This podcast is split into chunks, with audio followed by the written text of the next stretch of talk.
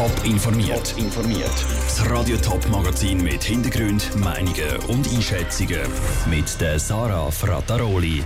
Wie der Bund auf den ersten Coronavirus-Fall in der Schweiz reagiert und wie Zürcherinnen und Zürcher an der Entwicklung vom ÖV-Netz in der Stadt können mitschaffen, das sind zwei von Themen im Top informiert. Die Angst vor einem Haufen Schweizer ist Realität geworden. Das Coronavirus hat die Schweiz erreicht. Mindestens eine Person aus der Schweiz ist mit dem Coronavirus angesteckt worden. Das hat das Bundesamt für Gesundheit BAG bestätigt. Pascal Schlepfer, du hast die Medienkonferenz vom BAG vor ein paar Minuten mitverfolgt. Was ist denn schon über den ersten Coronavirus-Fall in der Schweiz bekannt? Bei dem ersten Coronavirus-Kranken in der Schweiz handelt es sich um einen 70-jährigen Mann aus dem Kanton Tessin. Er hat sich sehr wahrscheinlich an einer Veranstaltung zu Mailand mit dem Coronavirus angesteckt, sagt der Direktor vom BAG, der Pascal Struppler, an der Medienkonferenz. Zwei Tage später, also am 17. Februar, zeigte er erste Symptome. Seither hat er sich zu Hause bei seiner Familie aufgehalten und stand unter ärztlicher Betreuung.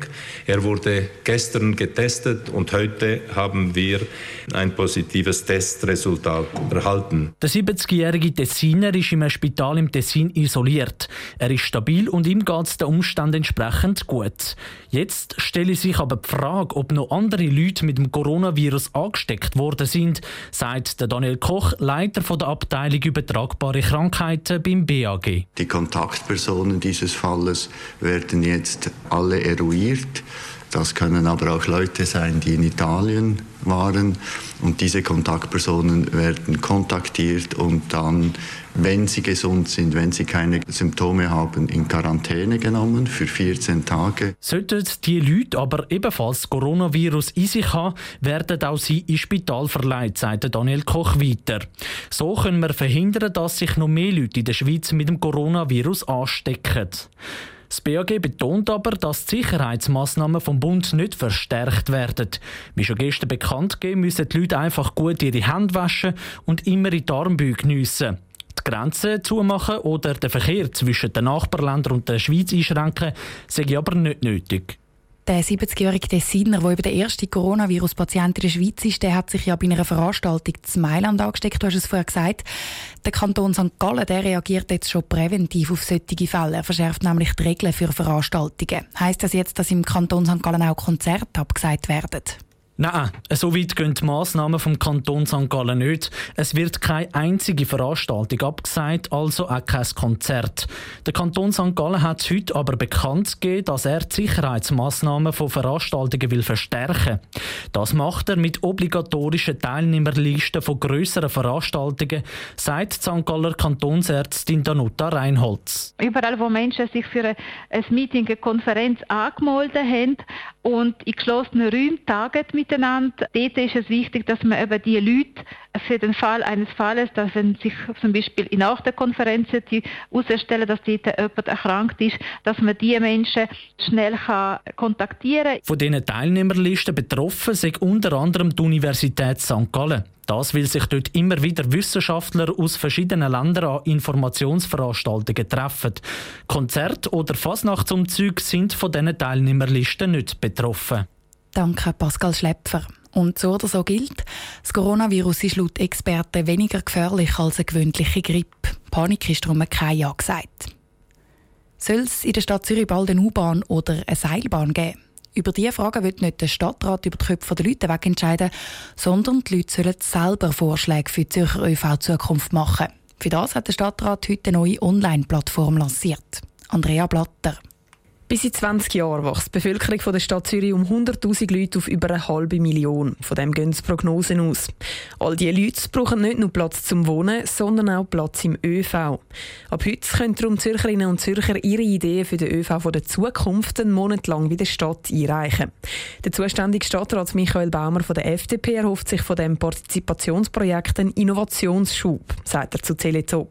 Wir haben an verschiedenen Standorten in der Stadt haben wir die Möglichkeit für sogenannte Walk-ins, wo man vorbeigehen kann, wo man auch mit Experten reden und seine Ideen einbringen. Man kann aber auch auf vbz2050.ch das online machen und dort seine Bedürfnisse anmelden oder auch Ideen platzieren. Unter diesem Projekt für die Weiterentwicklung des Zürcher ÖV sollen sich eben nicht nur Experten beteiligen, also ETH-Ingenieure oder Verkehrsplaner, sondern jede und jede. Weil es geht jetzt nur einmal darum, zum allgemeine Ideen zu sammeln. Noch nicht konkrete Projekte, noch nicht gerade, wo ist jetzt der Baustelle dann nötig, sondern ich habe selber mal so eine Forschungslinie vorgeschlagen, wo Balgrist, Stadelhofen, Hochschulgebiet Uni Erchel und Oerlikon würde verbinden, wo man vielleicht eine unterirdische Verbindung könnte machen um die Kapazitäten dann zu machen.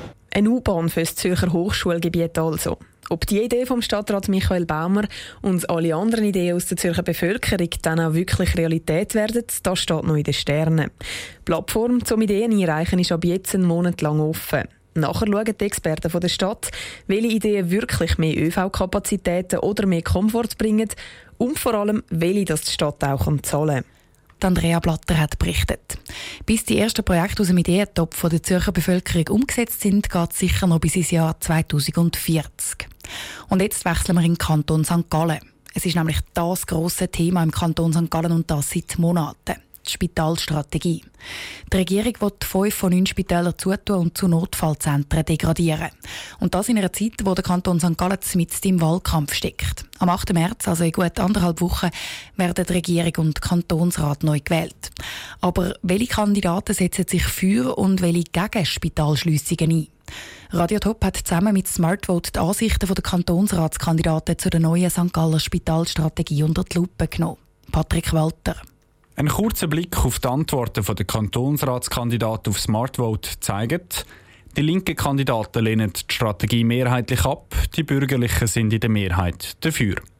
Ganz so einfach ist es aber nicht, erklärt der Politologe Mark Bühlmann. Es fällt auf, dass in den Bezirken, wo Spitäler dürfen bestehen bleiben, dass dort die Spitalstrategie vom Regierungsrat eher begrüßt wird, und zwar von fast allen Parteien, also nicht mehrheitlich, aber im Schnitt eher begrüßt wird und dort, wo die Spitäler geschlossen werden, beziehungsweise nur noch Notfallzentren gemacht werden, dass dort die Skepsis grösser ist. Ein Beispiel. Gut 85 Prozent der FDP-Kandidaten befürworten die Spitalstrategie. Im Wahlbezirk Dockenburg, wo das Spital soll zugehen soll, ist es aber nur gerade die Hälfte. Ein zweites Beispiel. Von den Grünen sind fast 70 Prozent gegen die Spitalstrategie. Im Bezirk Seegaster, wo kein Spital zugeht, ist es wieder genau die Hälfte.